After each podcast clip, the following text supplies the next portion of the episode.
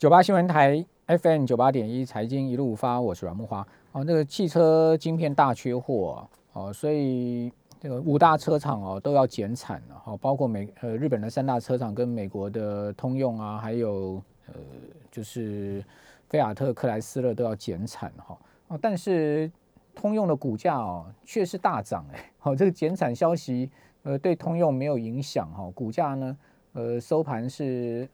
呃，在美股周二哈是大涨了六趴多哎，好，这涨得非常凶。我我昨天晚上看哦，它一开盘曾经涨到到八趴，好，后来收盘没收那么高，好，这个通用股价大涨六趴，好基恩的股价，好，那最主要原因就是，呃，它在那个 C 秀上面哈，因为这次的 C 秀啊。哦，改成线上了哈，就因为疫情的关系嘛，他发表了一款呃这个未来概念车啊，就什么飞天车。哦，我看那个照片很炫，哇，这个消息促使了通用的的股价出现大幅的走高，好，显示呢这个汽车工业要不断的突破跟创新了。好，特斯拉其实靠的就是创新嘛，哦，你也保守，过去车厂都太保守，好，保守到最后呢就是被淘汰。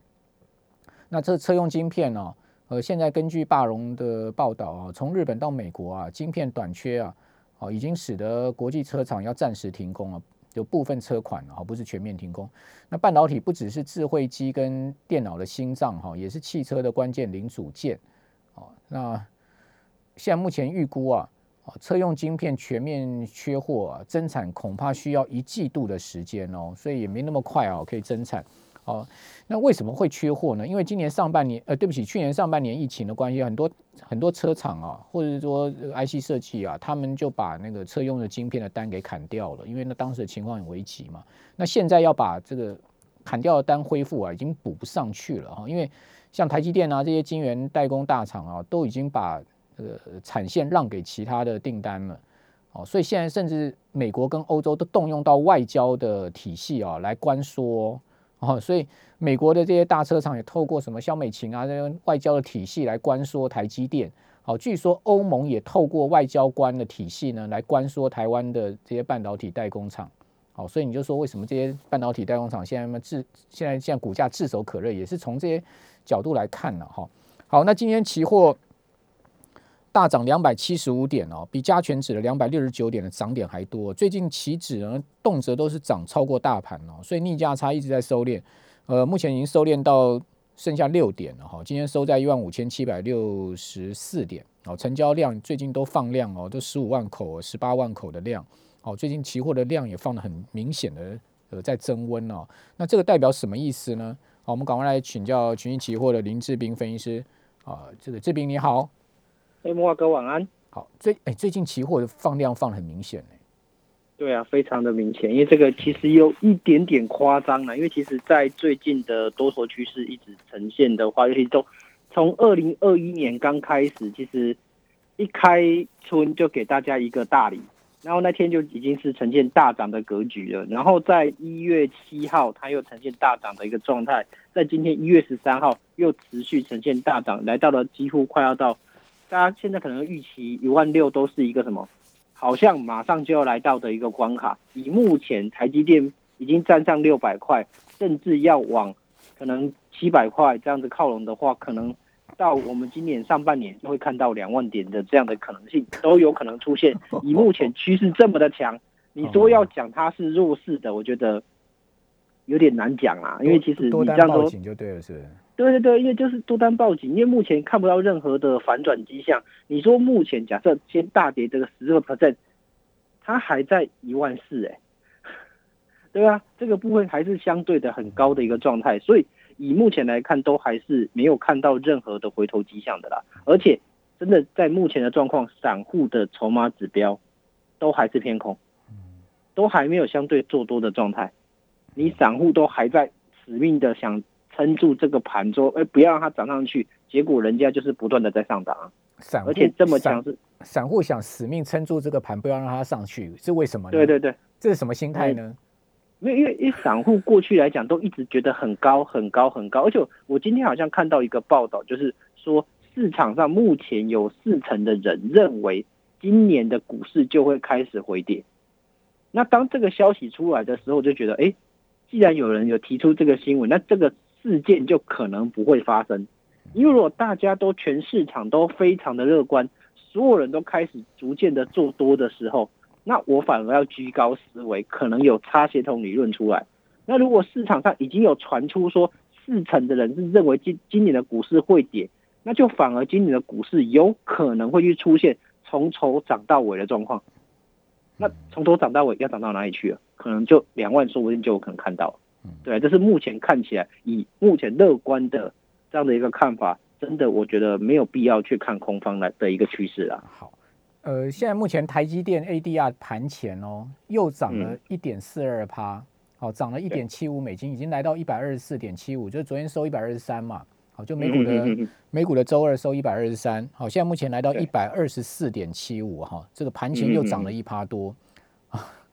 对，台积电就带带领着这个大盘一直往上走高。你说台积电不跌的话，那大盘怎么跌嘛？那你去放空台子期，你不就当肉包被多方这样子呃不断的不就不断的宰割吗？那呃今天这样期货一赔又是一赔又是一个这个一个快一个保证金嘞。对啊，就基本上快一个保证金，就基本上他们一定就会让这些人完完全全弃守，因为空方目前大概多多方大概还有二十几个 percent 吧，就是这样的差距起来的话，这波那你这二十几，你这个二十几 percent 基本上没有把它嘎成变正的，就是让这些所谓的极空方的散户都认为多方的时候，那这个市市场我认为是不太会反转的，但是也比较可悲，就是当这些人认为要多单的时候，就怎样又。开始走向比较弱势的格局了，它都会永远落后市场一步的这样的感觉，所以在这个时候，真的奉劝各位投资朋友，以以目前的状况，真的报警，就不要随意的去做任何的去做一个出脱，就是反正死命的跟着这这个行情往上就对了。而且现在连政治面，刚才木华科技讲，政治面的因素都要来这边跟这些半导体的产业讲了，那你这些半导体是不是就会更水涨船高？那水涨船高过程带领的指数当然就会越高了。嗯，对啊，真的看不出来有空方的理由在在这边呢。对啊。好，那外资现在净空单两万多口，相当大的一个部位，对不对？嗯嗯嗯嗯。哦，这个约当金额是几百亿耶。好，那大家会讲说，那外资放了两万多口空单在那边，难道外资是呃不不怕涨吗？但是人家现货更多啊，人家现货一路买上来啊。嗯。对啊，它它主要来讲，这些部位都会是以前，因为大家以前看不到这些空方部位，是因为什么？以前是零零五零反一，全部都藏在里面，所以才会呈现大量的净多单在这个部位。那自自从好像就就是金管会这边有特别针对这些外资，禁止他们去做太多的零零五零反一之后，这些的部位全部跑出来。跑出来，它只能做什么？最简单的，但是期货空单，尤其是最近的摩台这边来讲，因为摩台已经变成了，它又变成了港摩台跟副摩台，大家在这边操作还没有那么多熟悉的状态的时候，就会变什么？就会变到台湾这边把期货空单建起来，那样的期货空单的部位相对来讲会比较大，但是这些大家真的要注意，它只是现货的避险单而已，对，并没有说一个很明显的空方，所以尤其在这一波以来。如果以城市交易的角度来看，做筹码的方向其实是相当不准确的，嗯，大部分都是被嘎出场的，所以基本上来讲，不用烟雾弹啊，因为很多散户就是看外资的空仓部位在增减啊，就看到一直在增加，就跟着一起去卖空啊，结果就一路被嘎。但是这边要讲一个道理，就是大家要注意上，那个外资的钱是远比你多的。你要做外资的方向，你必须要去思考它目前整体的部位，而不是只单看一个期货部位就照着它的方向去做。对了，除非你是对啊，就对啊，这样子是相对风险的。对，好，嗯嗯。所以现在期权的操作，你你的建议方向就是多单抱住，那空单多单抱空单立马停损吗？立马停损，因为基本上来讲，目前看不到任何的回档空间。如果以台湾来讲。但是如果大投资朋友真的不敢去做所谓的太多积极的追价的时候，其实你不妨去看另外一个市场，因为台湾市场一直在涨，你追不下手。其实有一个入股的市场，它其实也接下来也会有机会持续的呈现多头。嗯，尤其是在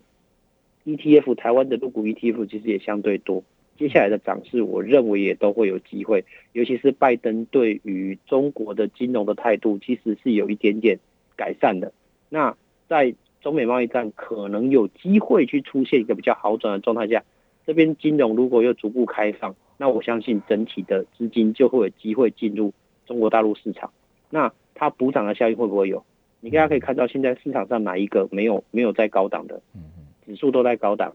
然后比特币也在，入股相对还低一点了。对，入股相对低啊，所以大家可以朝那个方向去操作。那可以操作的方向，其实如果大家觉得入股不好买，其实有蛮多的 ETF 可以来进行操作的。因为比如说像那个就是中国五 G 的 ETF 零零八零零八七七这个一一档，它其实相对来讲还在低档。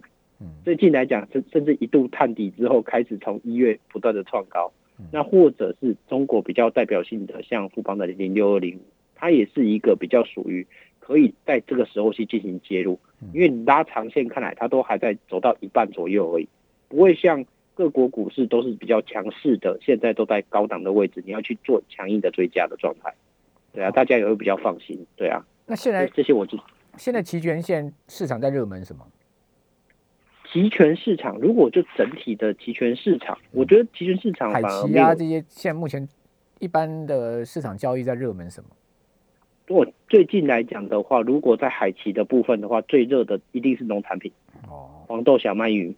这些的产品基本上都因为它有可能转做一个战略物资的可能性，所以大家都因为基本上来讲，以目前疫情的状况，大家可能预期没有那么快结束的话。可能会延长它目前的种植的进度，那这些种植进度如果被拖到，甚至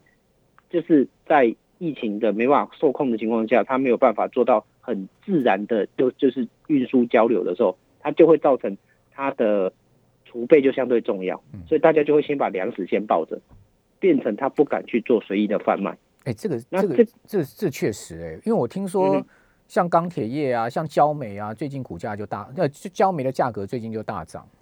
嗯嗯嗯虽然不是农产品了啊，焦煤价，焦煤为什么大涨？哈，就是中国大陆的焦煤，因为我们知道炼钢要焦煤嘛，好，就是铁矿砂加焦煤去炼嘛。好，焦煤大涨，主要原因就是因为那个